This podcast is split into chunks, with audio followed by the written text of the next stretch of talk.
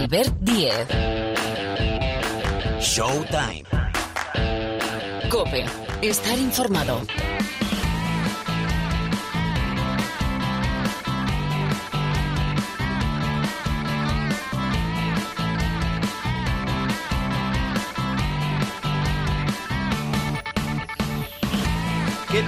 ¿Cómo estáis? Hola, bienvenidos una semana más al rincón del baloncesto de la cadena Cope. Esto que suena tiene nombre propio, Showtime. Ya desde hace muchísimos años. Mira, no me he parado a pensar desde hace cuánto. Bueno, pensaré para la semana que viene. Que sí, que estamos aquí, que ha habido un motivo fantástico para demorar un poquito, en este caso un día, hemos salido el miércoles esta semana y no en martes, la grabación de Showtime y ese motivo tiene nombre propio, nombre y apellido, se llama Pau Gasol. Vamos a hablar mucho de él. Es el gran nombre propio en el planeta baloncesto de esta semana y bueno, sin duda, una de las noticias de este 2021. El regreso de Pau Gasol al Fútbol Club Barcelona. Dos décadas, 20 años después, tiene 40, se ha pasado media vida en Estados Unidos, eh, exitosa trayectoria en eh, Norteamérica, con dos anillos de campeón de la NBA y ahora vuelve para volver a vestir ese 16 que está libre en el Barcelona y que vuelve a tener propietario y es Pau Gasol. Firma hasta final de temporada.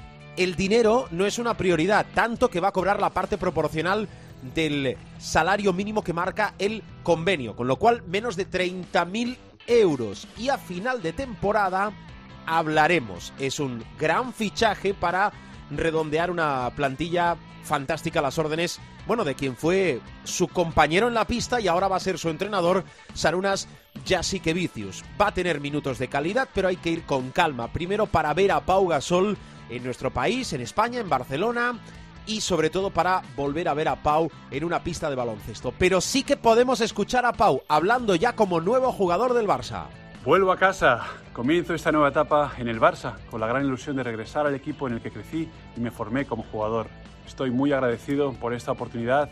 Quiero poner mis habilidades y experiencia como jugador a disposición del equipo al mismo tiempo que siga progresando en mi estado de forma física y pueda empezar a coger ritmo de competición.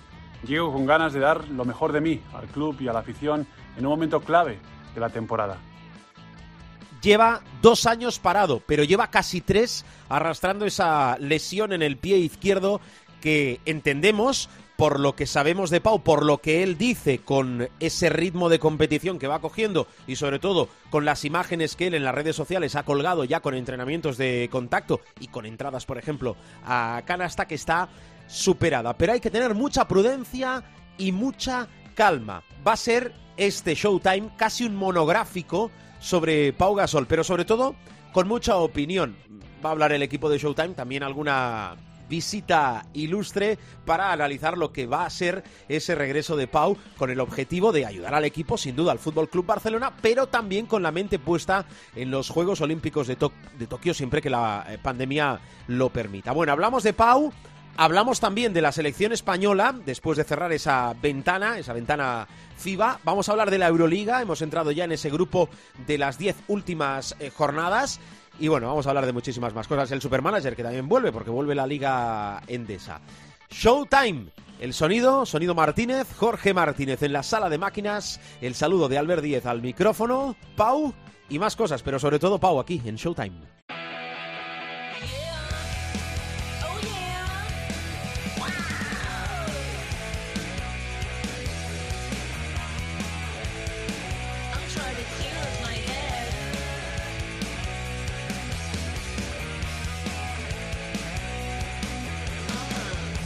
De Pau, de Pau Gasol, eh, entiendo y entendemos desde Showtime que lo sabéis todo o casi todo. Ni vamos a descubrir ahora a Pau, ni vamos a repasar su exitosa carrera porque todavía sigue, porque por eso vuelve al Fútbol Club Barcelona, por eso dos años después se quiere probar para realmente comprobar si puede todavía alargar un poquito más y no dar por concluida su carrera. Con lo cual entendemos que lo que queréis es escuchar mucha opinión. A los que entienden, a los que han estado cerca de Pau, vaya, a los del baloncesto de Cope. Por ejemplo, Pilar Casado, ¿qué tal? ¿Cómo estás? Muy bien, ¿y vos?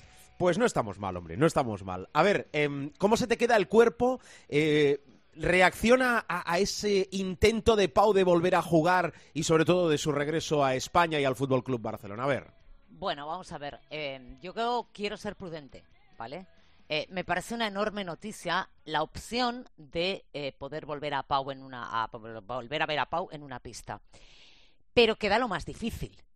Es decir, ha pasado dos años de calvario, dos años de muchas operaciones, de ese tratamiento con células que le ha permitido, pues de momento, volver a una pista y entrenar con cierto contacto y con cierto eh, rival, si quieres llamarlo entre comillas, eh, pero ahora queda la recta final que es ver si efectivamente eh, en un ritmo de competición y en un ritmo de entrenamientos, y no es precisamente Manco el que va a tener el Barça, cualquiera de los equipos que están inmersos en la Euroliga, si efectivamente en ese ritmo alto de competición el pie no sufre, él no tiene dolor, y si puede, digamos, alcanzar una velocidad de crucero.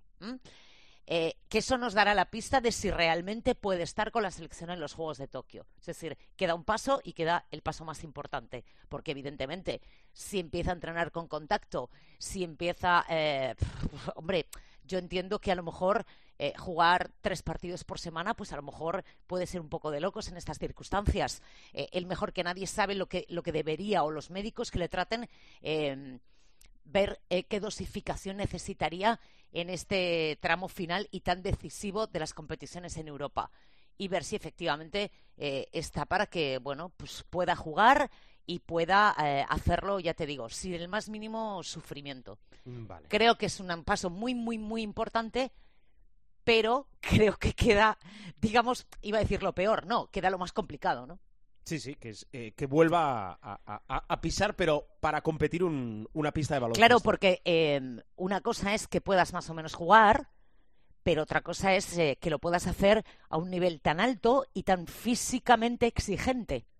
Porque los juegos, que es el, a lo que va encaminado toda esta decisión y poder volver a jugar al baloncesto, eh, no estamos hablando de una pachanga. Entonces, ni el tramo final de la temporada con el Barça, donde se van a jugar todos los títulos, e insisto, eh, a dos, que él está acostumbrado en la NBA, sí, a jugar tres partidos por semana y cuatro, pero en otras circunstancias. Mm, es decir, con un pie sano, del todo. Entonces, bueno, la recuperación sé que ha sido muy buena, pero ahora hay que, ahora como digo yo, hay que meterle tralla al pie. Bueno, vamos a ver. Eh, Sabes que somos mucho de, de sí, de no, de blanco y negro. Te pregunto, ¿Pau va a estar en los juegos, sí o no? Sí. Venga, Pilar. Coma. Sí. Sí, coma. No sabemos cómo. Vale. Todos sabemos que va, todos sabemos que va a estar en los juegos, de una forma o de otra. Es decir, si él, ese pie responde bien, si soporta el estrés competitivo, si él se encuentra eh, 100% para competir, es decir, como él quiere estar, estará como jugador. Si no, todos sabemos que la federación eh, tiene reservado para él, eh, como digo yo, mm, el papel que quiera ejercer dentro de la selección. Vale, pues apuntado queda. Oye, eh, te quiero preguntar por eso, por la selección, porque em, aparcamos ahora la selección hasta, si la pandemia lo permite y esperemos que se puedan disputar los juegos, hasta la preparación para los juegos, ¿no? Sí, eh, la selección está absolutamente aparcada después de ese billete para el Euro 2022. Eh, competitivamente hablando, ya no hay más citas, ya no hay más ventanas. Eh, la selección, te cuento, la Liga Endesa tiene que acabar y, por tanto, todas las ligas europeas tienen que terminar máximo el 16 de junio es decir, ya no se puede jugar el 16 de junio porque recordemos que están en pie los cuatro torneos preolímpicos que deben dar eh, los últimos cuatro billetes para Tokio. Entre otras cosas, en nuestro grupo de los Juegos hay un rival de ese preolímpico de Kaunas. Hay cuatro torneos y eh, faltan cuatro billetes. Entonces, en función de que la liga como máximo tiene que acabar el 16, que, aunque España no tiene que jugar preolímpico, sí tenemos jugadores en la Liga Andesa, evidentemente, que tienen que jugar con sus selecciones esa cita preolímpica. Entonces, lo normal sería, teniendo en cuenta que los Juegos Olímpicos tienen que empezar el 23 de julio con L, lo normal sería que pocos días después de tener eh, finalizada la liga, tengamos la lista de Scariolo. Entiendo que será una lista relativamente amplia, pero recortable y reducible en función de habrá que ver cuántos NBAs tenemos compitiendo a esas alturas Claro. del mes de junio. Lo normal, quizá, es que haya uno, que a lo mejor pueda ser Mark, ¿no? Hmm. Que yo creo que Mark y Vaca quizá son los que más eh, largo eh, recorrido pueden tener esta temporada en la NBA porque sus equipos eh, se metan en playoffs y vayan pasando rondas. Y a partir de ahí, pues una preparación relativamente corta e intensa, porque el 23 de julio es que prácticamente los jugadores se van a quitar las zapatillas de la liga y se van a poner las de la selección. Es decir, puede haber de descanso probablemente una semana, pero no más. Bueno, apuntate estas, estas fechas ¿eh? que nos ha dicho eh, Pilar. Em, Pilar, voy con más cosas. La semana que viene, bueno, es que vuelve también la... Bueno, tenemos de La- todo. Eh, te falta una cosa. ¿Has dime. hecho quiniela de cuando juega Pau por primera vez o no? No, no, de- de- va- vamos poco a poco. Va- vamos, a hacer, vamos a hacer una cosa. Lo vamos a hacer por capítulos. De momento vamos a ir a, a lo, a lo- a lo más lejano, que es que si va a estar en los juegos. En Y el como va a capítulo aterrizar 1... A partir del 7 de marzo, Hmm. eh, pues ya preguntamos. Pero vaya, eh, por lo que sabemos, apunta, es decir, si hablamos de minutos de calidad, partidos de calidad, apunta a abril, con lo cual hablaríamos playoffs, empezando por playoffs Euroliga. Sí, sí, esto, esto es un proceso largo, ¿eh? O sea, quiero decir, esto no es, eh, lo digo porque, a ver, mirando el calendario, yo tengo una maldad en la mente, que es eh, el 11 de marzo hay un Madrid-Barça de Euroliga. Mm. Pero... No, no, no. mm, Descartado. Yo lo descarto. Es decir, no va a ser llegar y ¡pum!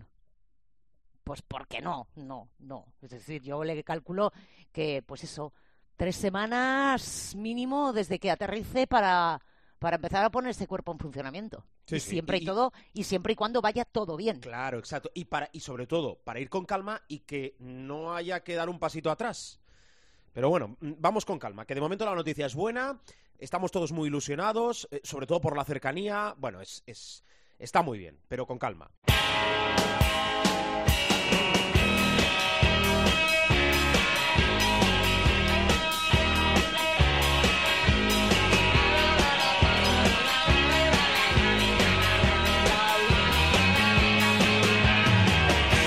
Más cosas en Showtime, pabellones auditivos, las orejas de toda la vida bien abiertas, porque hoy, insisto, entendemos que a ti, a ti, a ti, a ti y al de más allá os interesa opinión, mucha opinión, porque la información ya la hemos venido explicando. Opinión con Miguel Ángel Paniagua. Hola Pani, ¿cómo estás, profe?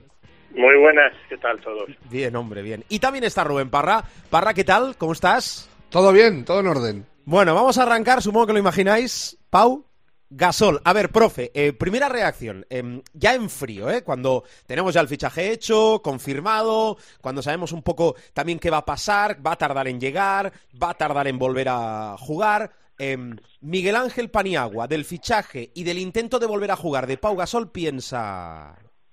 Bueno, primero de todo, volver a felicitarte por el scoop. Ah, hemos dado muchos eh, a lo largo de la vida de Showtime, pero siempre digo lo mismo, ¿no? Eh, no es autobombo, es que si no nos regalamos los oídos nosotros, nadie lo va a hacer por nosotros, porque ahí está Twitter para cuando metes mínimamente la pata o cuando la gente no opina lo que tú opinas, pues darte palos. Así que cuando lo hacemos bien, que es muy a menudo, pues felicidades y felicidades a ti en particular y al compañero Huguet también, por supuesto, por el scoop que disteis. Dicho esto, eh, confirmado que Pau Gasol ficha por el Barça, a mí me parece una situación win-win, es decir, ganadora-ganadora para las dos partes.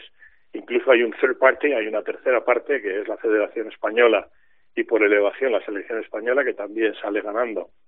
Primero, desde el punto de vista de imagen. Tanto el Barcelona como la CB, como la propia selección nacional, eh, tienen una emulsión de imagen al, al conocer que Pau Gasol vuelve a la cancha. Eh, dicho esto, eh, la cuestión es cómo vuelve a la cancha Pau Gasol. Claro. Entonces, aquí hay que hacer un warning, hay que hacer una advertencia al público en general, a ese que tú decías, a ese, a ese y a aquel. Y es que 28 meses después, Pau Gasol no va a tener el nivel que tenía hace, ni siquiera hace 28 meses. Ya no te digo hace 5 o 10 o, o incluso 20 años cuando se marchó de, de la Casa Blaugrana, ¿no? Eh, probablemente todo vendrá dictado, como hemos dicho a lo largo y ancho de muchos programas en donde se especulaba, y recuerdo que aquí lo dijimos hace muchos meses que podía volver, um, dependerá mucho de su estado y de su condición física. Y hoy, antes de entrar a hablar con vosotros, recordaba pues en uno de mis viajes a Milán cuando eh, teníamos jugadores allí y tal que entrenaba el equipo Dan Peterson eh, tenía a Dino Meneguín en el equipo ya mayor eh, estaba Mike D'Antoni por cierto eh, dirigiendo las operaciones en el campo Dan Peterson y Franco Casalini en la banda como entrenadores y a mí se me ocurrió preguntarle pues por qué había fichado a Dino Meneguín no y Dan Peterson uh, me lo dijo en inglés pero es muy gracioso pues es que Dino Menedín con una pierna es mejor que muchos con dos piernas y Franco Casalini añadió incluso alguno con tres. Eh, de manera que aquí también estamos en ese factor, es decir, si el físico le acompaña mínimamente, la calidad, la inteligencia baloncestística de Pau Gasol es incontestable, por lo tanto, a poco que aporte, ya va a aportar mucho. Y luego ya para cerrar, también lo hemos comentado muchas veces, eh, cerrar tu ciclo en el equipo en el que empezaste, que es el Fútbol Club Barcelona, y eh, muy posiblemente terminar tu ciclo vital deportivo en la selección española en unos Juegos Olímpicos de Tokio con serias opciones de, de hacerlo muy bien, quiero decir, de, de tocar podio eh, en condiciones normales, pues me parece una despedida fantástica para un jugador que, lo repito hasta la saciedad, va a ser Hall of Fame uh, seguro. Hmm, perfecto. Ahora os voy a preguntar un sí o un no sobre Pau si va a estar en los Juegos. Eh, Parra, quiero escuchar tu opinión. Eh, Pau vuelve a España, Pau vuelve al Barça, Pau vuelve a jugar, va a intentar volver a jugar. A Rubén Parra, ¿qué, qué le supone en su mente? ¿Qué le deja todo esto? ¿Qué piensas? Estoy muy en la línea de, del profe, eh, en el win-win-win. O sea, yo lo añadiría directamente a la federación de, del tirón. O sea, es, eh, es una ecuación ganadora para todos. Para Pau porque lo puede volver a intentar eh, para el Barça, porque aunque no jugara Pau, eh, solo por darle la oportunidad de volver ya eh, a nivel, eh, para, de punto de vista del, aficionado, eh, es un gesto magnífico, y para la federación porque le han puesto la alfombra, o sea, eh, es lo, lo, idóneo para, para la federación, que Pau pueda estar aquí en Europa, que encima se supone que va a tener menos exigencia que, que la NBA eh, física, eh, no tanto deportiva. De eso habría que hablar también. Eh, yo estoy convencido de que si Pau, por ejemplo, eh, fuera a un equipo pequeño o con pocas opciones en la NBA, tendría menos presión que en el Barça. En el Barça la presión es extrema. Eh, pero hay una cosa que es buenísima. Y es que eh, yo creo que el Barça tiene tal nivelazo que le va a dar oportunidad a Pau de rodarse. O sea, yo me imagino eh, partidos de ACB, los que van ganando de 18 a falta de 8 minutos, o 18, de 20, de 25, no es, no es una butada. O sea, eso el Barça lo ha hecho este año eh, tranquilamente 10 o 15 veces en ACB.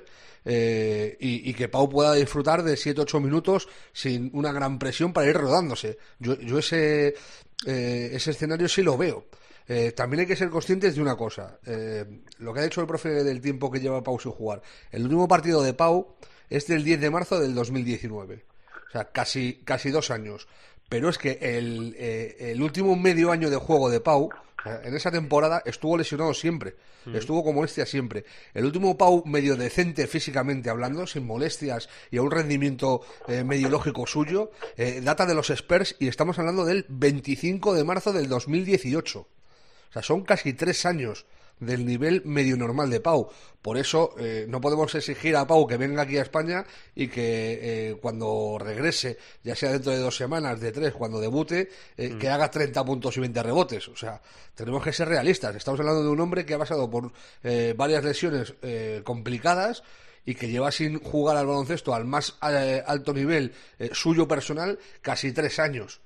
Entonces hay que ser paciente y, y, luego eh, estamos en lo de siempre. El no ya lo tienes. Pues todo lo que se sume, todo lo que sea eh, sumar, va a ser bueno. Yo creo que al Barcelona no le puede afectar negativamente porque con el, ya te digo, con el equipazo que tiene y la dinámica que va cogiendo el equipo de, de Saras, eh, todo lo que sea eh, a poco que sume le va a venir bien eh, a la selección tres cuartas de lo mismo y Pau pues, pues igual, si estaba parado, o sea, eh, peor que parado no puedes estar. Yo creo que hay que ser optimista y ver qué pasa, pero tampoco poner un nivel de exigencia de no, no quieras ver al, al Pau All-Star.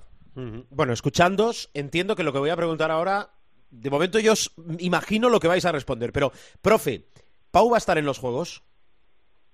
Bueno, es que aquí no, si me permiten, no te puedo responder con un sí o un no, porque eh, enlazo con que depende de su condición física, ¿no? Pero sí te puedo responder con una interjección de que me sale del alma, que es ojalá.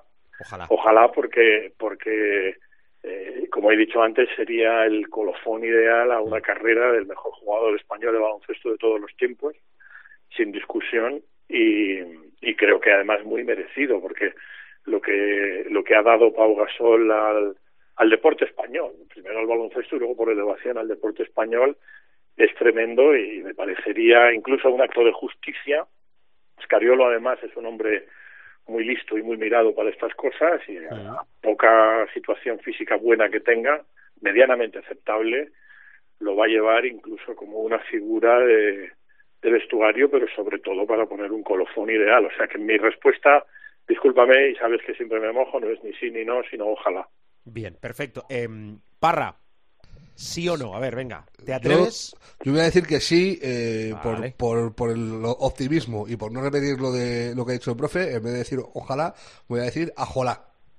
Vale. Eh, os digo una cosa. em, Pau firma de momento hasta final de temporada. Yo creo que la zona de confort em, ahonda más en lo que han dicho Parra y, y el profe. Es decir, si Pau, mm, me lo estoy inventando ahora, mm, no tiene por qué ir a Kaunas, si es que el Barça tiene que viajar, por ejemplo, a Kaunas, no va a ir y no, pasa- va a pasar absolutamente nada. Si Vicius entiende que en un partido Pau no tiene que jugar, no va a pasar absolutamente nada. Dicho esto, primero que acabe la temporada, bueno, primero que pueda volver a jugar, después que acabe la temporada, después que lo veamos en los juegos y después la temporada siguiente vamos a ver qué pasa. Hay un Eurobásquet también al final. Pero bueno, paso a, paco- eh, paso, a paso, que si no lo, fío muy largo. Em, os pregunto por la Euroliga. Eh, porque hemos entrado en las 10 últimas jornadas. Pau va a ser inscrito. Acaba el miércoles 6 de la tarde el plazo para inscribir a jugadores en la Euroliga. Eh, ¿Va a cambiar mucho la clasificación del top 8 de cómo lo tenemos ahora? Recuerdo, primero Barcelona, segundo CSK, tercero Armani Milán, cuarto Zenit, que me parece espectacular. No echáis Pascual en el Zenit. Quinto Real Madrid, sexto Bayern de Múnich, séptimo Fenerbahce, que va hacia arriba, y octavo Anadolu Efes. Está en, casi en el corte Zalgiris y Valencia a una victoria. ¿Va a cambiar mucho o no, profe? Probablemente no, porque yo creo que ahora en el sprint final los equipos ah, van a intentar ah, mantener, sí, van a hacer un, una- una- un mantenimiento de posiciones, ¿no? Eso quiere decir que igual que vemos un juego duro y agresivo en la Euroliga, con un nivel de dureza superior al de la CD sin duda alguna, ¿no? Que es un baloncesto más estilista, si quieres, aquí la dureza va a aumentar mucho más y por lo tanto es probable que veamos, ya lo estamos viendo, una tendencia a tanteadores más bajos, pues sobre todo mucha dureza física y mental y bueno, puede haber quizá algún cambio por abajo, pero sí hay dos cosas que, que son elocuentes, ¿no? Una es, ah, bueno, mejor dicho, tres. Una la has mencionado tú, que es la, el campañón que está haciendo el, el Zenit de San Petersburgo.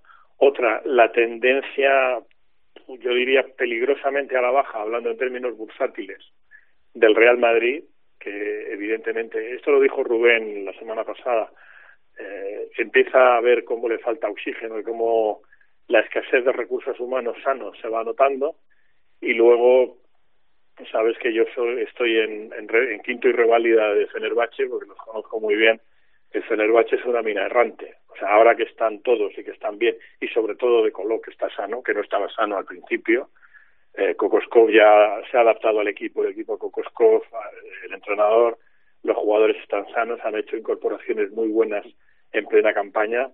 El Fenerbahce ahora mismo pillaría al Chesca y yo estoy por apostar que el Fenerbahce se caga al Chesca en condiciones normales.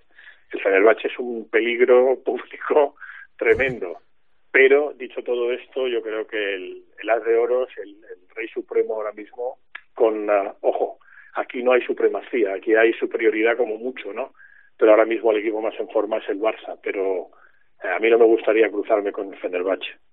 Eh, Parra, eh, lo de los cruces que decía el profe, eh, viendo ahora el Barça quedaría emparejado con Anadolu Efes, que para mí es un cruce Olvídate, olvídate.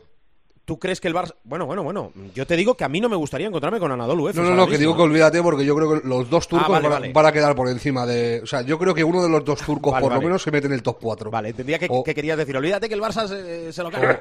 O, o el Efes o el Fenerbahce termina top 4, estoy convencidísimo. y, y el otro va a quedar quinto sexto. Eh, a mí yo veo más factible que el Madrid baje a la séptima posición que que el Efes, por ejemplo, se quede fuera. O sea, eh, por lo que decía el profe, son dinámicas. Eh, el Fenerbahce empezó el año, lamentable no, lo siguiente. Y, y ha ido mejorando. Tampoco era complicado porque venían del abismo. Eh, ha, ha estado en las últimas posiciones de la Euroliga al principio de la competición. Eh, y va subiendo, va subiendo. Y, ti- y tiene un señor equipo. Eh, cuando empezó la temporada, yo juraría que los cuatro a los que a los que dimos eh, para Euroliga eran Real Madrid, Barcelona, CSK y, y Y, y, y Fenerbahce. Son los Sí, cuatro o sí, cinco equipos así. Eh, metimos también, yo creo que metí también al, al Armani Jeans, al Milán. Eh, no sé a quién dejé fuera, pero bueno, que son, son los equipos que, que van a mandar. Y yo creo que sí va a haber baile de posiciones por una cuestión lógica de que están en dos partidos ocho equipos. eh, y es lógico que uno gane, otro pierda, tal. Creo que lo del Zenit tiene mucho mérito, pero me- me- se me hace muy extraño, o se me haría extrañísimo, eh, que mantuviera posición de cabeza de serie para el cruce. Eh, y a ver si se mete en, en- los cuartos. Que, es que ya te digo, están en, dos victorias hay, hay ocho equipos. Y, sobre todo es eso. eh, el, el pensamiento que tengo es que el Barcelona eh, está muy bien, es el equipo que para mí mejor está de, de todos en la Euroliga, que el CSK va un poco para abajo, que el Armani Jeans va, va para arriba, los dos turcos van muy para arriba y el Madrid es con, con bastante diferencia, yo creo, de todos los que hay ahí, el que, el que va para abajo. Y el Bayern yo creo que también va a bajar posiciones. O sea, yo al, al- el Bayern que está ahora mismo sexto, eh, estoy en las mismas, a ver si se mete y en qué posición. Pero vamos, eh, eh, por no liarlo más, yo lo que diría es eso, que los turcos, yo creo uno de los dos va a ser cabeza de serie y el otro lo va a estar rondando. Bueno, em, voy con vosotros para preguntaros por la NBA. Nos está esperando Joan Montes, que enseguida hablamos con él. em, pieza básica para que el rumbo de Pau haya sido eh, partiendo de la cantera al primer equipo del Fútbol Club Barcelona, el que ha sido. Pero antes, profe, em, Sanders, que es un apellido eh, que relaciona mucho precisamente la NBA, Minnesota y también el baloncesto español, por aquello de, de Ricky Rubio. Flip, Sanders es historia ya en, en Minnesota. Em, ¿Hacia dónde navega este barco y quién puede coger el timón para que pueda encontrar un rumbo claro? Si es que se puede a estas alturas o no. No, bueno, eh, Minnesota está para lo que está, es decir, está en un periodo de oscuridad. Eh, eufemísticamente muchas veces eso se dice en la NBA como reconstrucción, pero Sí. la realidad es que eh, es una franquicia que, que ah, está un poco como pollo sin cabeza, ¿no? Entonces aquí la, la decisión estaba cantada. Eh, mira que la franquicia de Minnesota es leal a, ha sido siempre leal a, Ryan Saunders, también por fidelidad a la memoria de su padre, pero es evidente que, que su mensaje no llegaba a los jugadores. Aquí lo que ha extrañado es que en lugar de ir a una situación de interinidad como es habitual, ¿no? Eh, estamos pues habituados a ver cómo hay cambio de entrenador y, tal, y siempre se dice, oye, pues va a ir eh, temporalmente eh, como entrenador interino el segundo, que eh, todo el mundo esperaba que fuera a lo mejor Vanderpool, ¿no? Pero el hecho de, de fichar un nuevo entrenador es precisamente porque eh, Minnesota no quiere perder tiempo y quiere que el entrenador, este entrenador se queda para el largo plazo, que es el segundo entrenador de Toronto, un grandísimo entrenador, por cierto, eh, eh, Chris Finch. Eh, y quieren que desde el principio ya el entrenador asuma responsabilidades y guíe un poco el camino, ¿no? En lugar de pasar por un episodio de interinidad, pues empezar a, trabajar ya. La buena noticia es que por ahora ha declarado expresamente que Ricky Rubio le vale. Eh, lo contrario sería un poco extraño, ¿no? Pero bueno, vamos a ver hasta qué punto le vale, pero este año, o sea, no sé, eh, llegar a lo mejor a 15, no sé cómo están ahora, deben estar en 7, 8 victorias, pero llegar a 15, 16 victorias me parecería una epopeya, o sea que Minnesota lo que tiene que, que mirar ahora es una reconstrucción y ya digo, lo más notorio ha sido que, que el fichaje del coach Finch ha, ha sido directo en lugar de pasar por un interino, por la idea, y ha, y ha provocado a lo mejor eh, bastantes críticas, por cierto, por hacerlo así, porque se han saltado un poco el escalafón interno también de, segundos entrenadores, pero la idea de la gerencia, es Gerson Rosas además, el general manager, es uh, empezar a trabajar desde ya y con el entrenador que esperan que esté muchos años para reconducir un poco el rumbo de la franquicia. Pero es que ahora mismo reconducir el rumbo de la franquicia es, puff, o sea, es que está más cerca del Titanic que de reconducir el rumbo, ¿sabes? O sea, está más cerca, del más cerca del hundimiento que de otra cosa. Pero bueno, de ahí se sale, es decir, eh, hemos visto clubes en peores situaciones que luego han, han remontado. Yo siempre recuerdo que Filadelfia tuvo una temporada que ganó, que además estaba ahí en el manager un amigo mío que ya falleció, donde Jarden, eh, Filadelfia tuvo una temporada de, de nueve victorias eh, y 73 derrotas y mira dónde está, ¿no? A medida que pase el tiempo, Minnesota mejorará, pero ahora mismo está en una situación muy mala. En Minnesota, de todas formas, al ver es que hay que tener en cuenta que todo lo que podía salir mal ha salido peor. O sea, han perdido a, a Gran Anthony Towns un mes y pico, eh, primero por la lesión que tuvo de muñeca y luego por, el COVID ha estado casi un mes fuera. Y, y se le suma la baja de Daniel Russell. Eh, son sus dos jugadores pivotales. Eh, Daniel Russell va para largo, además. Si a eso le sumas que Ricky no ha tenido eh, su mejor temporada, no está teniendo su mejor temporada, Juancho también ha estado eh, muchísimo tiempo fuera.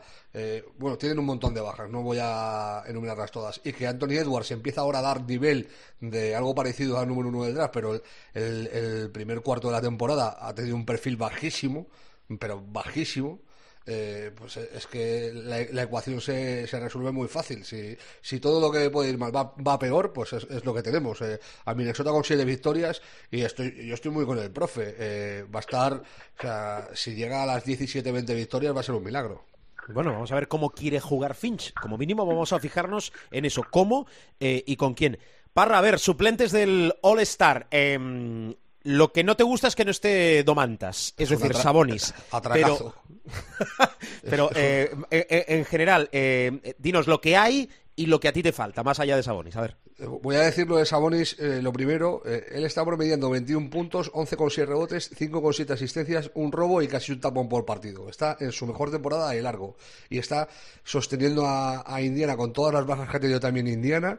Eh, recordemos la marcha de, de, de Oladipo a, a, Houston y que no han podido contar con Caris Lever, que era el, re, el repuesto porque le descubrieron el carcinoma en, en el riñón, ha sido operado. Eh, están diciendo que lo mismo para, para abril puede volver el Lever, lo cual me parecería una magnífica noticia, que ya está empezando a tirar, eh, no entrena, pero está empezando por lo menos a tirar, que es una, es una grandísima noticia. Más allá de lo de Domantas Sabonis, te voy con los suplentes. En el este, eh, Harden, evidente, cae por su propio peso. Jalen Brown, eh, temporadón, cae por su propio peso. Eh, Zach Lavin, eh, de Chicago, el equipo es una banda, pero él es un figura, eh, cae por su propio peso. Nikola Vucevic, que si no estuviera en Biz eh, en el este, sería el mejor pivo de, esa conferencia de largo. Está haciendo un temporadón que no le llega para luchar por el MVP, pues seguramente porque está en Orlando, pero temporadón. Randall, que después de 10-15 años perdí, perdí la cuenta de lo que llevamos mofándonos de los Knicks, eh, los ha hecho un equipo decente. Eh, y, merece estar ahí. Y luego Ben Simmons, que como es el mejor equipo del este, pues han metido a dos, a, a en el titular y a Simmons en el suplente. Amigo, por Simmons o por Tatum, eh, que es el otro que está también en el equipo. Tatum es un jugadorazo, posiblemente sea de los cinco mejores en los próximos diez años, pero no está haciendo una temporada regular eh, eh, a, un estándar de, de, de All-Star. Está teniendo muy buenos partidos porque es muy bueno, pero también está teniendo partidos malísimos. Y, y la marcha de Celtics es la que es. Eh, yo, vamos, que Sabonis no esté y que esté Tatum o, que esté incluso Ben Simmons, yo, yo metería antes a, a pero bueno. Y luego en el este, pues tres cuartas de lo mismo. Anthony Davis, que está porque está, pero no va a estar porque está lesionado. O sea, le han metido, pero eh, Adam Silver tendrá que buscar sustituto. Paul George, merecido, eh, pese a las ausencias por lesión, eh, ha estado a un grandísimo nivel eh, junto con Kawhi Leonard en Clippers. Dave Lillard, que hay muchos que, incluso le pedían por delante de, de Doncic en el equipo titular, yo no estoy de acuerdo, pero temporadón también de Damian Lillard y cada vez está mejor, o sea, va para arriba. Gobert y Donovan Mitchell son el mejor equipo de la liga Utah Jazz eh, y, son la pareja dominante, no hay, no hay dudas al respecto. Eh, y luego los dos que me chirrían un poco más, eh, Zion Williamson, que le meten porque es Sion Williamson, porque es un tío que vende mucho, que da espectáculo y qué tal, y ya es su segunda temporada y tiene que entrar en el All-Star, pero con la temporada que está haciendo eh, los Pelicans, a mí me chirría mucho que esté, y luego Chris Paul, que yo para meter a Chris Paul, si quieres eh, premiar a la temporada de, de Phoenix, mete a Devin Booker. Yo metería antes a Devin Booker que a Chris Paul. Y yo comprendo que es el general en pista, que es el que manda, tal, pero sobre todo lo que es es el presidente de la asociación de jugadores. Y aquí vamos a hacer la votación para no molestar. Es, es la opinión que a mí me da. Y, y luego, eh, me, no es que me duela, pero me chirría también bastante que no haya nadie de los Spurs. O sea, con el año que están haciendo los Spurs, con el equipo que tienen, que el meritazo que tienen los de Popovich un año más, que no estén ni de Rosen, o incluso te diría eh, de John T. Murray, que está haciendo un temporadón, pues, pues ¿qué quieres que te diga? También me, me- me llama la atención, por ejemplo, que Sion Williamson vaya por delante de ellos dos, cuando los Pelicans eh, están haciendo una temporada a bandazos y, y los Spurs están siendo uno de los equipos más serios de la liga. Bueno, pues eh, apuntado. La semana que viene vamos con nuestra tertulia habitual de, de la NBA, exclusivamente de la NBA. Pero bueno, cositas como Doncic. Perdona, Albert. Dígame usted, Paniagua. Sí, nada, al hilo de lo que dice Rubén y de lo que estamos hablando de los Sí, es la primera vez que yo recuerde, claro, tampoco había Twitter ni redes sociales, pero es la primera vez que yo recuerde que un jugador, bueno, el jugador más carismático que hay en la NBA ahora mismo y en el baloncesto mundial, que es LeBron James, directamente metió un palo por la no inclusión de Devin Booker. O sea, ha dicho literalmente, no hay un jugador al que se le falte más al respeto que a Devin Booker porque eh, Rubén tiene toda la razón. Es decir, si tienes que incluir a alguien de Phoenix, que lo están haciendo bastante bien, pues tienes que incluir a Devin Booker antes que al jefe de la asociación de jugadores, porque, bueno, al fin y al cabo esto, el All-Star no es política, pero también responde mucho al hecho de que los jugadores en general están muy calentitos por la celebración del All-Star. El más calentito de todos los calentitos es LeBron James, que como es el, el jefe, o como diría Guardiola, ya sabes, ¿no? El, amo, pues ha, ha tuiteado un tuit contundente, contundente, no, lo siguiente, diciendo eso, ¿no? Que os he dicho, que, que Devin Booker es el jugador al que se le falta más al respeto en toda la, la liga. Bueno, luego ha puesto otro y ha dicho, y, y Lillard el segundo. lo, lo mismo, o sea, el mismo tweet que Ese no Booker ha había puesto, y, y Lillard el segundo. No lo había visto. Ya que estoy Bueno, enfadado, pero Lillard- disparo y señalo. Vale, bien. Lillard al fin y al cabo está está incluido, ¿no? Se puede discutir si por Doncic en el primer equipo o no, pero bueno, al fin y al cabo está incluido. Y otra cosa que, ya que ya puestos a hacer el All-Star, Sí. y dado que las plantillas son de 14, 15 jugadores, pues bueno, muchos de estos rollos de el- el- lo que llaman allí el snap, ¿no?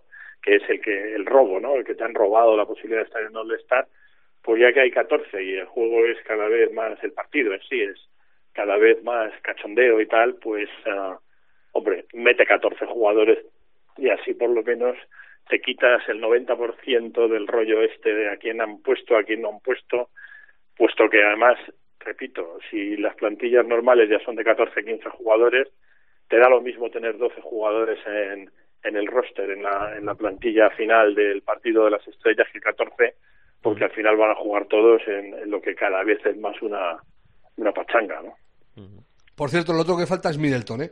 Middleton Sí, también está haciendo sí, un temporador sí. y que no esté en el S también llama muchísimo la atención. Pero por eso te digo, Rubén, que por eso os digo, ¿no? Que si metes 14, pues justo, te metes, te, te cabe, si aguantas a 14, Bones y pues Middleton mira, en el este y, y, y Devin Booker y, y DeMar DeRozan y o- estaríamos hablando a lo mejor de uno que es bueno, pero tal, y, y es que da lo mismo, o sea, al entrenador, tanto a, a, a Doc Rivers como a Snyder, al coach Snyder de Utah, les da lo mismo rotar con 12 jugadores que con 14, Tú como dirás, si les pones claro. 24. Es, es un partido intrascendente y tal, y bueno, eh, ellos manejan muy bien los, los tiempos y tam- aquí nadie se va a ofender por jugar cuatro minutos el partido de las estrellas y encima es un honor, es decir, es una medalla de honor el que, el que te hayan- pues yo propondría eso, ¿no? Aumentar eh, el roster de- del partido de las estrellas a 14. No entiendo cómo la NBA, que controla absolutamente todo, porque siempre hay mucha controversia. Este año más, por también esas discrepancias en que por la pandemia se celebre el All-Star. Bueno, iba a decir, esta semana hemos salido el miércoles, eh, que ha sentenciado el animalito Doncic a Boston, que lo de Boston también es para analizarlo y, y hablar tranquilamente, y que parece eh, que Brooklyn ha estabilizado eh, la, la línea del equipo. eh, insisto, a miércoles son siete victorias seguidas, es decir, que se han acostumbrado a ganar. Sin Durán. Bien apuntado. Ojito al- con eso. Algo más, Parra, en un flash. Pues básicamente los Lakers no levantan cabeza desde que se ha lesionado Davis, eh, que han perdido tres partidos, el último contra los Wizards en la prórroga, después de ir 17 arriba, y que lo van a tener negro. O sea, eh, sin, sin Anthony Davis eh, obligan a LeBron a jugar 38 minutos, es el que más está jugando en las últimas dos semanas. O sea, el jugador, uno de los más veteranos de la liga, y es el que más minutos está jugando, está tirando del equipo, pero él solo eh, no puede. Aparte de la baja de Davis, se, se junta la de Dennis Schroeder, que es el, el segundo anotador de- del equipo, después de, o sea, el tercero, el segundo después de LeBron y de, y de Davis. Eh, el tercer anotador del equipo tampoco está. Eh, es, muy complicado. Han hecho un movimiento, por cierto, curioso. Han cortado a, a, a- Quinn Cook, que es una cosa que yo no me explicaré jamás. Eh, ¿Por qué le ficharon el año pasado? Le cortaron lo han vuelto a fichar y lo han vuelto a cortar. No ha jugado prácticamente nada. Y los Rockets eh, le garantizaron el, el contrato a DeMarcus Cousins para luego dejarle libre. Han dicho que es que ha sido tan profesional y se ha esforzado tanto, ha estado tan serio durante las turbulencias en Houston por el caso Harden, que han querido premiarlo pagándole el contrato íntegro para luego dejarle libre. Eh, yo me he hecho una ecuación así, eh, X cuando tiene al cuadrado, eh, tal, infinito, y, y me sale que de Marcus Cousins puede ir a los Lakers perfectamente pasado mañana. vamos. Bueno, pues nada, la o semana antes. o antes. Pasado mañana o antes. Y luego, hombre, esta es la semana de tu scoop, obviamente sobre Pau Gasol, pero aquí dijimos hace tiempo, a pregunta tuya, Albert, de qué hacemos con Dallas, que había que mirar el tema Porzingis. Eh, y podemos adelantar o afirmar que Porzingis está en el mercado. Hola. Sí, sí, digo, no, no sé si vas a añadir algo. No, no, digo que Porzingis está en el mercado. Porzingis está en el mercado. Me, me- Sí, me señor. gusta que el, el- el- el profe siempre se despide con algo y con algo sustancioso. Me, sorprende muchísimo porque Dallas debería buscar sumar antes de restar. O sea, meter a otro con Porzingis y con Doncic antes de que salga Porzingis. No es mal debate ese de si el Porzingis de un 24 de febrero de 2021 suma o resta.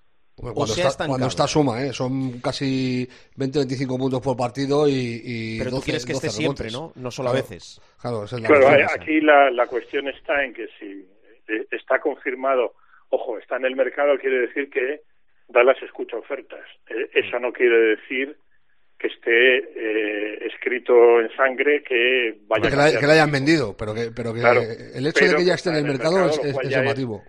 Ya es una noticia, efectivamente, como dice Rubén, llamativa, que adelantamos. Ah, y eh, yo sospecho que la idea es eh, pegar un zurragazo, es decir, eh, intentar ir a por un tío eh, de un nivel. ah, Sí, un altísimo. Beal de la vida, una cosa así. ¿sí? Sí, un nivel altísimo que permita a Dallas tener de momento dos estrellas y luego con otra con otro enjuague pues tener dos y media o tres para poder competir en condiciones eh, normales contra unos Lakers o contra unos Clippers o contra Utah ahora mismo, ¿no? Pero pero sí sí es ah, es algo que yo no sospechaba. Yo también era de la idea de Rubén de bueno mantenemos a Porzingis y buscamos un tercer hombre nunca mejor dicho, pero eh, claro, para intentar ir a por una mega estrella, pues ah, probablemente ponen a, a Porzingis en el mercado para que esa relación debe haber que siempre explicamos eh, que son los traspasos en la NBA, que no son unilaterales como en el fútbol o en el baloncesto europeo, donde tú pagas una cantidad por el jugador y punto, pues ah, yo supongo que ahí eh, el contrato de Porzingis, el carisma que pueda tener Porzingis, lo bien que le pueda venir a un equipo, a un entrenador que quiera mejorarlo salvarlo, como quiera llamarlo, pues ah, lo ponen en el mercado a la espera de que haya una transacción que les permita tener, pero van a por una mega estrella, claramente, si no se quedan con él, evidentemente, si no se quedan con Porzingis. Noticia Paniagua. Em, venga, ahora sí, cerramos, que, que no tengo más tiempo. Parra, eh, partidos, eh, ¿qué hay que ver? O sea, que no hay que perderse en la semana en curso. Pues lo voy a poner complicado por las horas, pero en la madrugada del jueves a las 4 de la mañana, de, del jueves al viernes, juegan los Lakers con los Jazz, eh, los Lakers mermados con, los- con los Jazz en, en modo eh, todoterreno, pues lo mismo les pasan por encima. Eh, luego, el, el sábado a las 4 de la mañana, eh, hay un bonito duelo también Lakers contra Portland, Damian Lillard contra LeBron. El domingo hay dos partidazos. En la madrugada del domingo, eh, del sábado al domingo a las dos y media, los Nets juegan contra los Mavericks, o sea, Doncic contra eh, Kyrie Irving, eh, Harden y, veremos si Durant. Yo creo que no va a llegar al, al, ese partido, pero bueno. Y el domingo a las nueve y media, en horario fenómeno, Milwaukee Bucks los Ángeles Clippers, que es un partidazo en toda regla. No está mal el menú, ¿eh? Bueno, pues ya sabéis, apuntado queda. Miguel Ángel, feliz semana y gracias. Y igualmente a los dos, un abrazo. Un abrazo muy fuerte, profe, nuestro profesor en la COPE, Miguel Ángel Paniagua. Parra, cuídate mucho y abrazo. Igualmente, un abrazo. Un abrazo.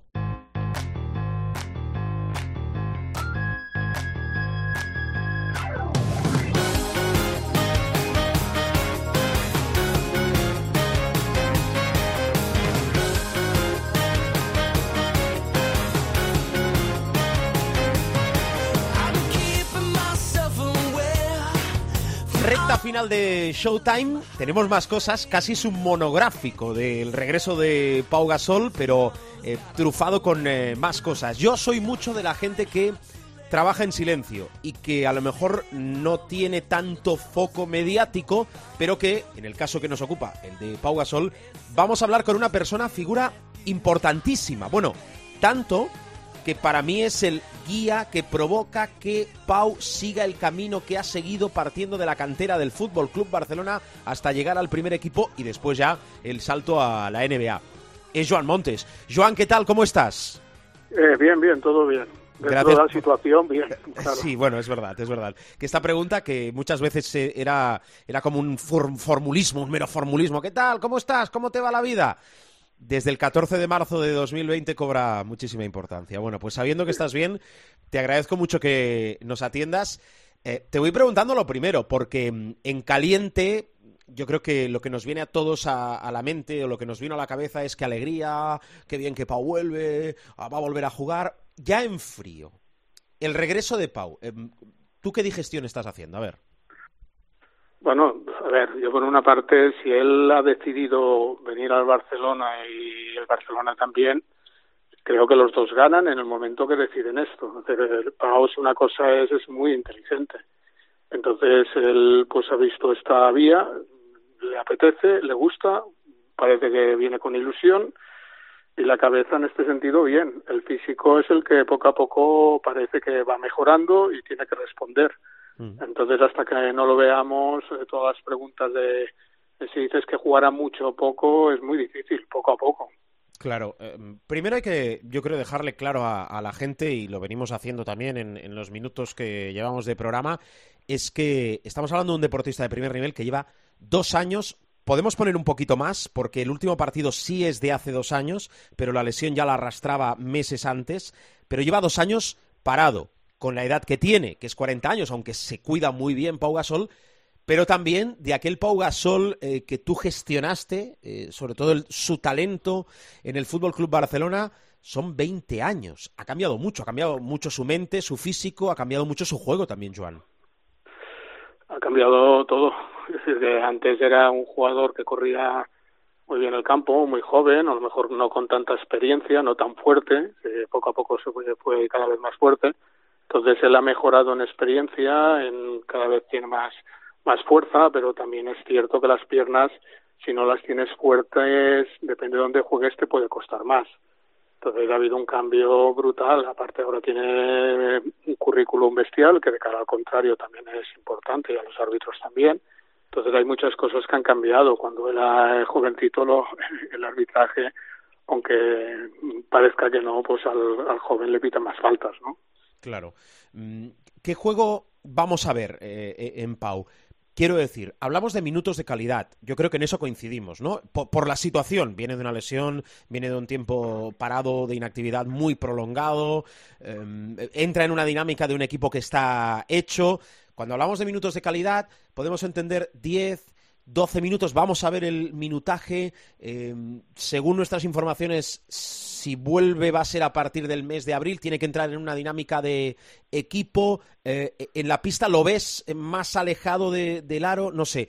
¿Qué te imaginas? ¿Cómo, ¿Cómo va a ser el Pau Gasol que salte a una pista de baloncesto ahora? Bueno, todo es una suposición y de imaginar podemos imaginar todos. Porque actualmente el que más lo sabe va a ser él Entonces él sabe cómo está entrenando, él sabe la fuerza que tiene, sabe cómo va su pie. un ejemplo es Margasol. Margasol cada vez está más alejado del aro. Después de su lesión, pues hay un momento que ahí adentro, pues aparte que hay muchos contactos y las piernas no las tienes muy fuertes, poco a poco te van sacando y no puedes jugar. Entonces yo no sé si será un poco el papel de también un poco de Marc, ¿no? De que de jugando desde fuera sea capaz de dar buenos pases, de dirigir o alguna vez desde dentro pueda generar juego. No lo sé, es que todo depende de las piernas. Entonces aventurarme a decir una cosa, no lo sé.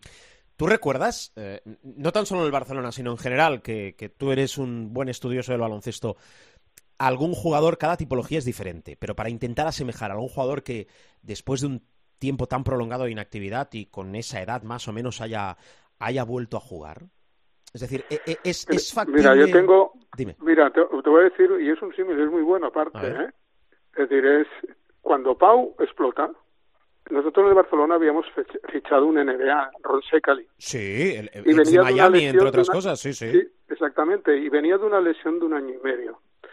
Entonces también te tengo que decirte que en aquella época a lo mejor la medicina no era la misma, porque te estoy hablando de hace 20 años, pero, pero él, Ron Secali, estaba jugando 30 minutos. No, él también pensaba que su nivel era de jugar 30 minutos, etcétera, pero los llegó a jugar. Lo que pasa que él falló mucho y pensaba que en Europa ya seguía siendo un básquet eh, muy atrasado.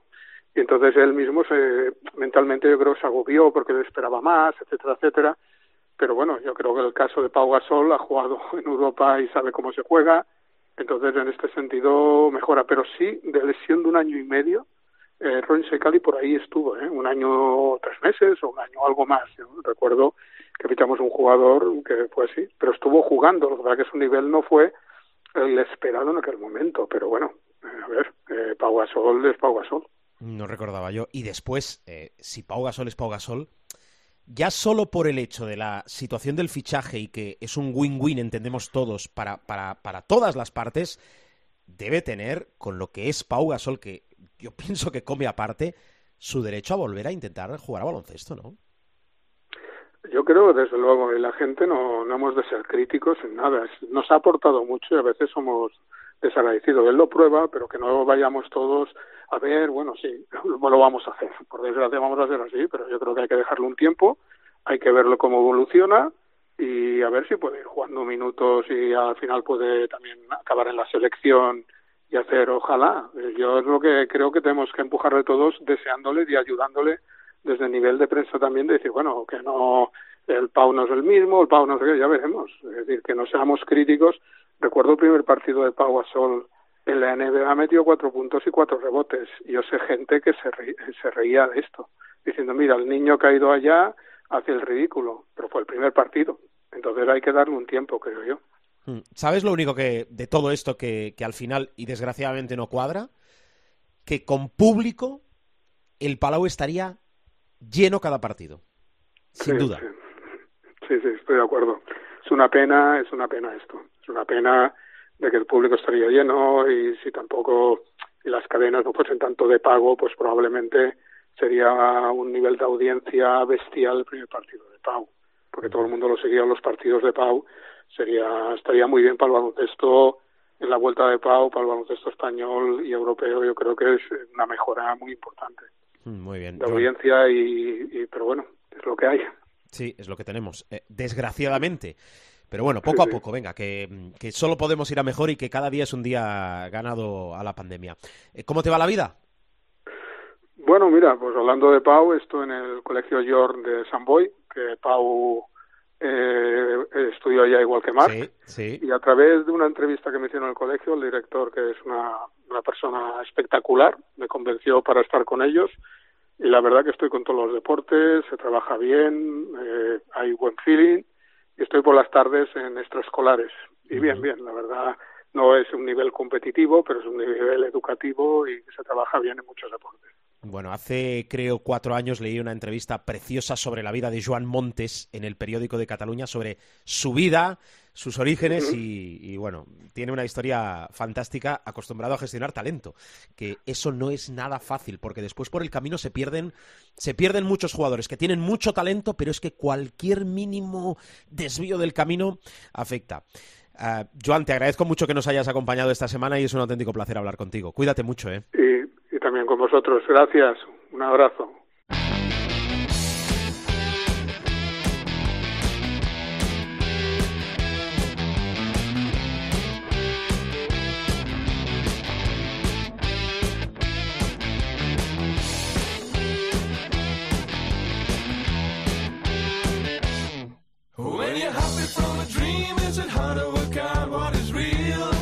El nuevo entrenador del Movistar Estudiantes es un, eh, iba a decir viejo amigo, pero ¿por qué decimos viejo amigo? Pues si se mantiene en perfecto estado de revista. Es un amigo de esta casa. J. Cuspinera, ¿qué tal? ¿Cómo estás? Hola, buenas. Todo muy bien, muchas gracias. Felicidades, bienvenido. Eh, es un reto, es un marrón, eh, es el mono de entrenar que no podías aguantar más, es una mezcla de todo. ¿Por qué ahora y por qué esto? A ver, venga, empiezo por aquí. Bueno, un marrón seguro que no. Un reto seguro. Y mono de entrenar, pues siempre, cuando un entrenador está inactivo, siempre tiene mono de entrenar, ¿no? El por qué ahora, eh, pues porque ha sido cuando me han llamado y porque en la conversación que tuvimos, pues para ver si podíamos trabajar juntos, pues la verdad es que me sentí muy a gusto. Y entonces, pues, pues se juntó un poquito todo para que, para dar un sí rápido, eh, vi ganas en, en lo que era el club, en que me hiciera cargo del equipo me hablaron no solo de la urgencia, sino también de lo que era el proyecto a medio plazo, me gustó y dije, oye, pues venga, vamos a sacar la urgencia ahora y, por qué no continuar con ese proyecto a medio plazo si somos capaces de sacar con, con garantías este primer reto, ¿no? Que son estos tres meses que quedan y que, y que evidentemente el deseo es hacerlo lo mejor posible y dejar al equipo lo más alto que, podamos. Mm, eh, Jota, en medio de una pandemia, mm, ¿has rechazado muchas ofertas? No sé si de aquí, de fuera, ¿Has tenido oportunidad de, volver a entrenar? Ofertas como tales, no. Contactos para ver si se podía hacer la oferta, sí. Y he rechazado alguno. Vale. Y yo te decía lo del marrón, que quiero aclararlo, porque no deja de ser un banquillo caliente, ya me entiendes lo que quiere decir eso desde hace bastantes años, el, el, Movistar Estudiantes, con lo cual, eh, ¿qué, ¿qué, te plantean a ti? Es decir, cuando contactan contigo, incluso cuando avanzan las negociaciones, a ti sobre la mesa, ¿Qué te piden? Oye, mira, eh, Jota, vamos a salvar la temporada, entendiendo el concepto deportivo de salvar la temporada y después hablamos, o te plantean algo más a medio o corto plazo? No, me hablan de eso, ¿no? Evidentemente la urgencia es intentar colocar al equipo en zona tranquila lo antes posible. En realidad el objetivo, evidentemente, es, acabar la temporada bien, ¿vale? En el sentido de, conservar la categoría y, evidentemente, bueno, pues conservarla lo más arriba posible. Si puede ser con tranquilidad, pues muchísimo mejor, ¿no? Eh, luego el tiempo no, nos pondrá en nuestro sitio y veremos dónde, dónde estamos cuando, cuando finalice la, la temporada, ¿no? Pero es verdad que me hablan de la urgencia, pero también me hablan del proyecto a medio plazo, ¿no?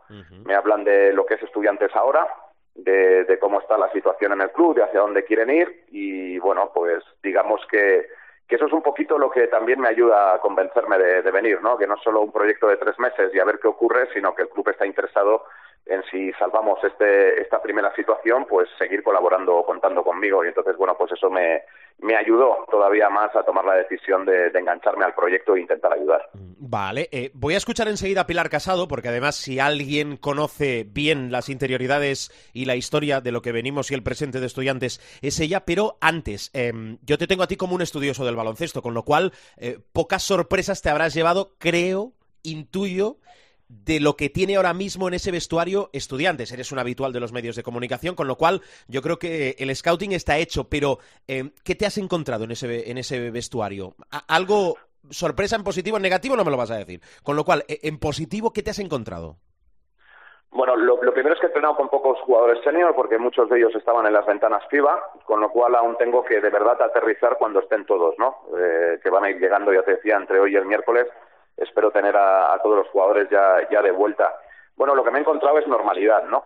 Eh, muchas veces en estas situaciones así un poco tensas, de, muchas derrotas consecutivas, pues hay equipos que, eh, que pueden estar deprimidos, ¿no? Eh, no es el caso. O sea, veo un equipo, pues bueno, pues con cierta preocupación, pero ni muchísimo menos deprimido, ¿no?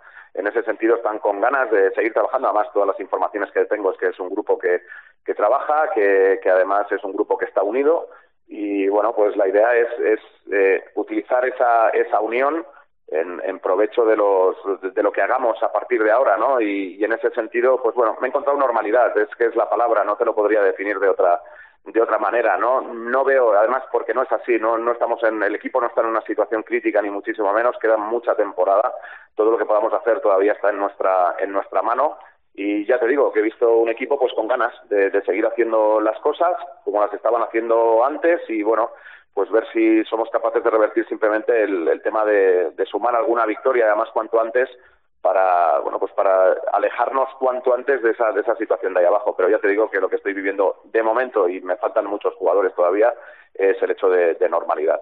Vale. Pilar eh, Jota, quiero preguntarte por sensaciones. Eh, cuando entras por eh, Magariños hace unos cuantos días y te das cuenta de que aquello, mm, todo parecido con la realidad, era ficción. Es decir, te encuentras con caras conocidas como Javi, como Jorge y poco más.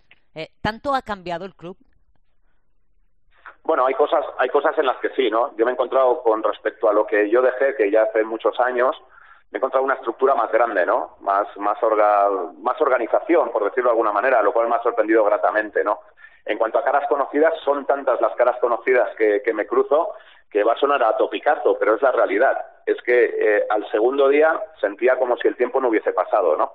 En el sentido que yo llego, como tú bien has dicho, pues me encuentro con, con Javi Cabrerizo, me, encuentro con Oscar Carretero, me encuentro con Jorge, perdón, con Juanjo Pérez Toledano, me encuentro con José Le, es que son caras con las que ya he vivido muchas cosas aquí, ¿no?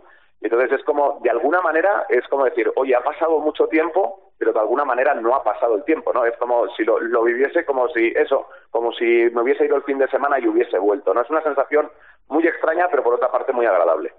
Eh, tú también en su día, eh, J, diste el salto, bueno, pues, pues de, ser un ayudante, de llevar, de llevar equipos eh, de menor categoría a eh, ser primer entrenador, a ser entrenador jefe de un equipo de ACB. Algo parecido a lo que le ha pasado a, a Javi Zamora.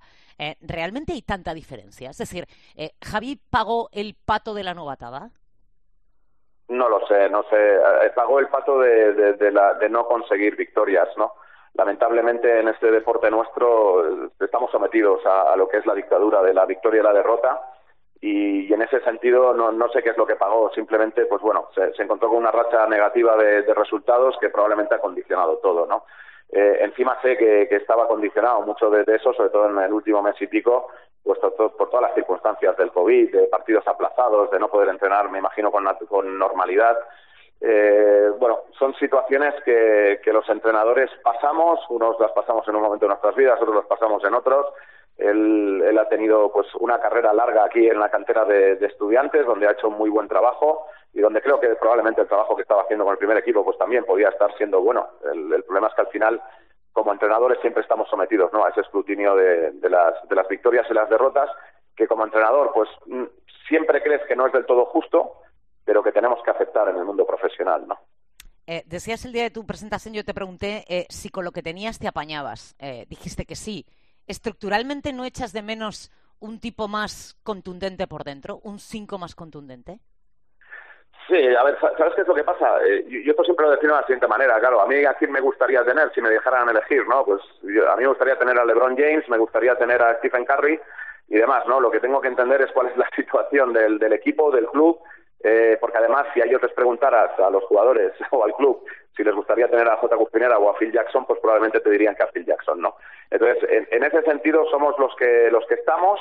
Eh, seguro que, que, me, que nos gustaría a todos que lo que tenemos al lado todavía fuese mejor, pero yo creo que lo que tenemos es que mirarnos todos a la cara, decir estos somos los que los que somos y con estos con lo que tenemos que sacarlo adelante. Luego, si oye, pues si, si viese cuando los conozco ya internamente de entrenar por dentro, pues viese que hay alguna carencia seria y el club tuviese la posibilidad de incorporar a un jugador, pues bueno, el, club se ha puesto a disposición del entrenador pues para aceptar cualquier recomendación y ver dentro de las posibilidades qué es lo que podemos hacer, ¿no? Pero nos hemos dado un margen para, para precisamente que Jota conozca internamente a la plantilla. Antes, cuando con Albert me estaba preguntando, es verdad, yo puedo conocer al equipo, o a, este o a otros, a través del seguimiento que he hecho en mis comentarios, tanto en Movistar como en Onda Madrid, lo puedo conocer tácticamente, lo que veo desde fuera, pero no conozco la interioridad, no conozco la relación. Eh, eso solo se conoce cuando estás dentro, ¿no? Y entonces, bueno, pues vamos, vamos a tener ese, ese tiempo de poder conocerlos y bueno, pues si hubiese cualquier necesidad, pues evidentemente lo, pondría en conocimiento de, las personas que tienen responsabilidad en ese sentido y veríamos la, posibilidad de tirar por un lado o tirar de otro. Ahora mismo, con lo que tenemos es con lo que tenemos que tirar para adelante.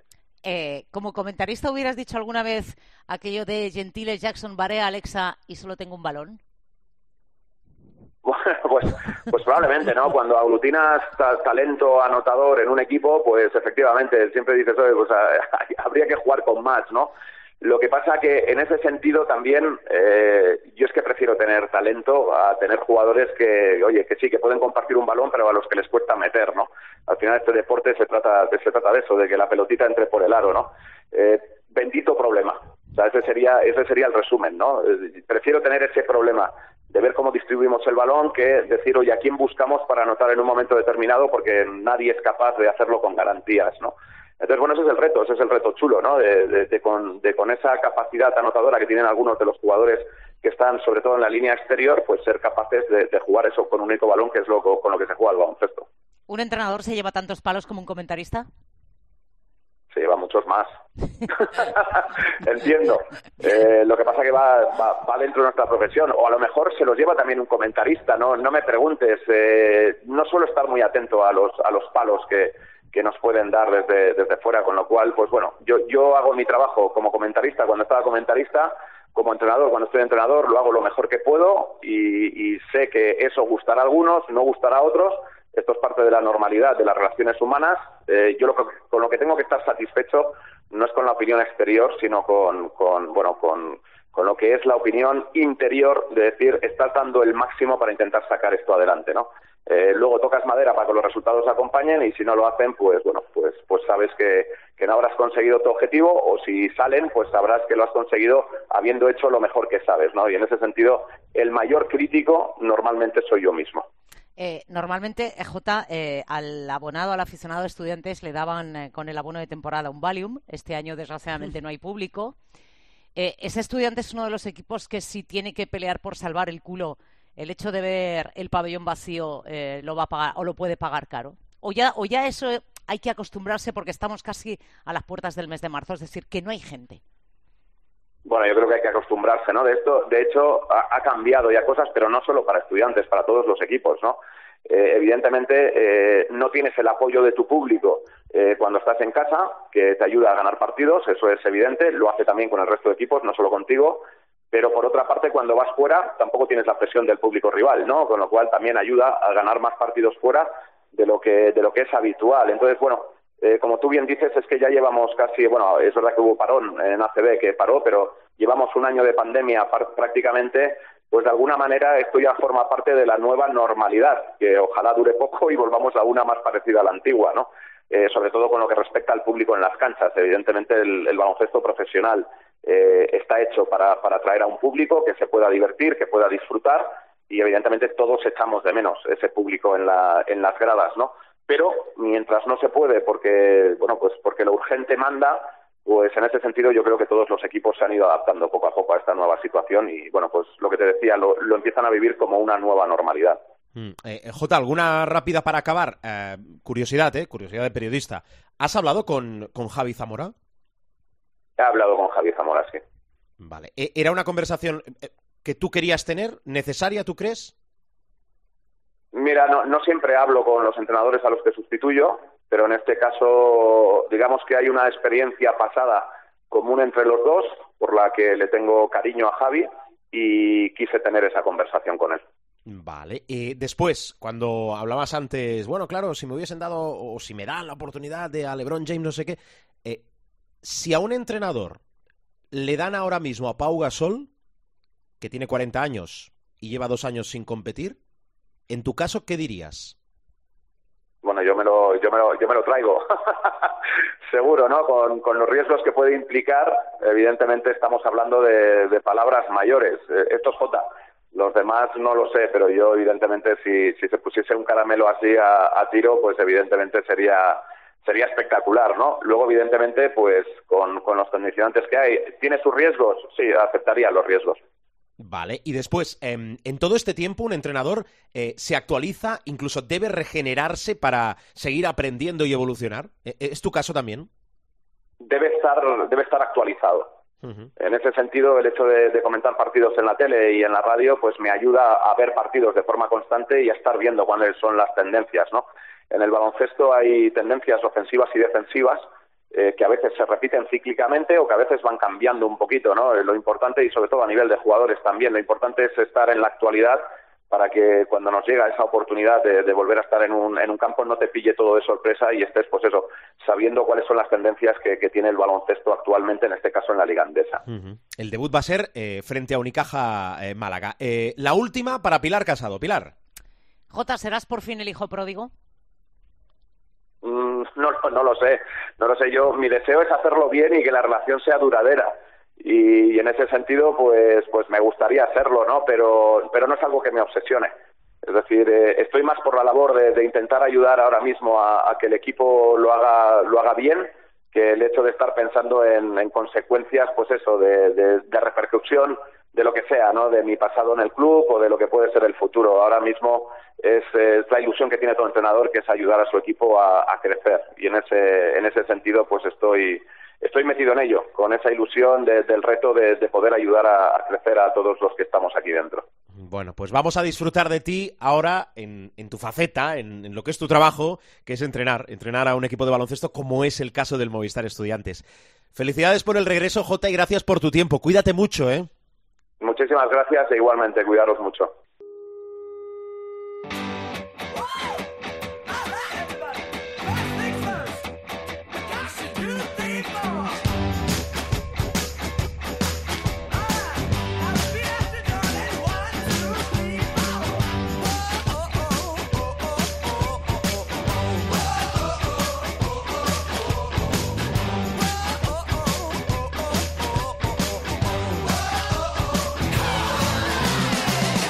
Vamos cerrando programa. Sí, hombre, que suene la sintonía, que, es muy chula esta sintonía que tenemos de salida, como mínimo así lo entendemos.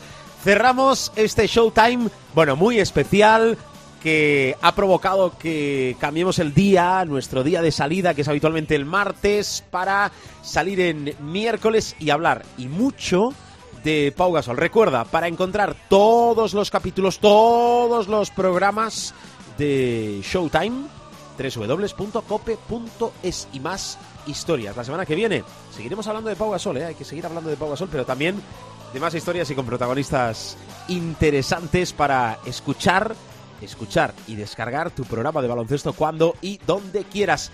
Feliz semana de baloncesto y sobre todo, cuidaros mucho y mucha salud. Adiós.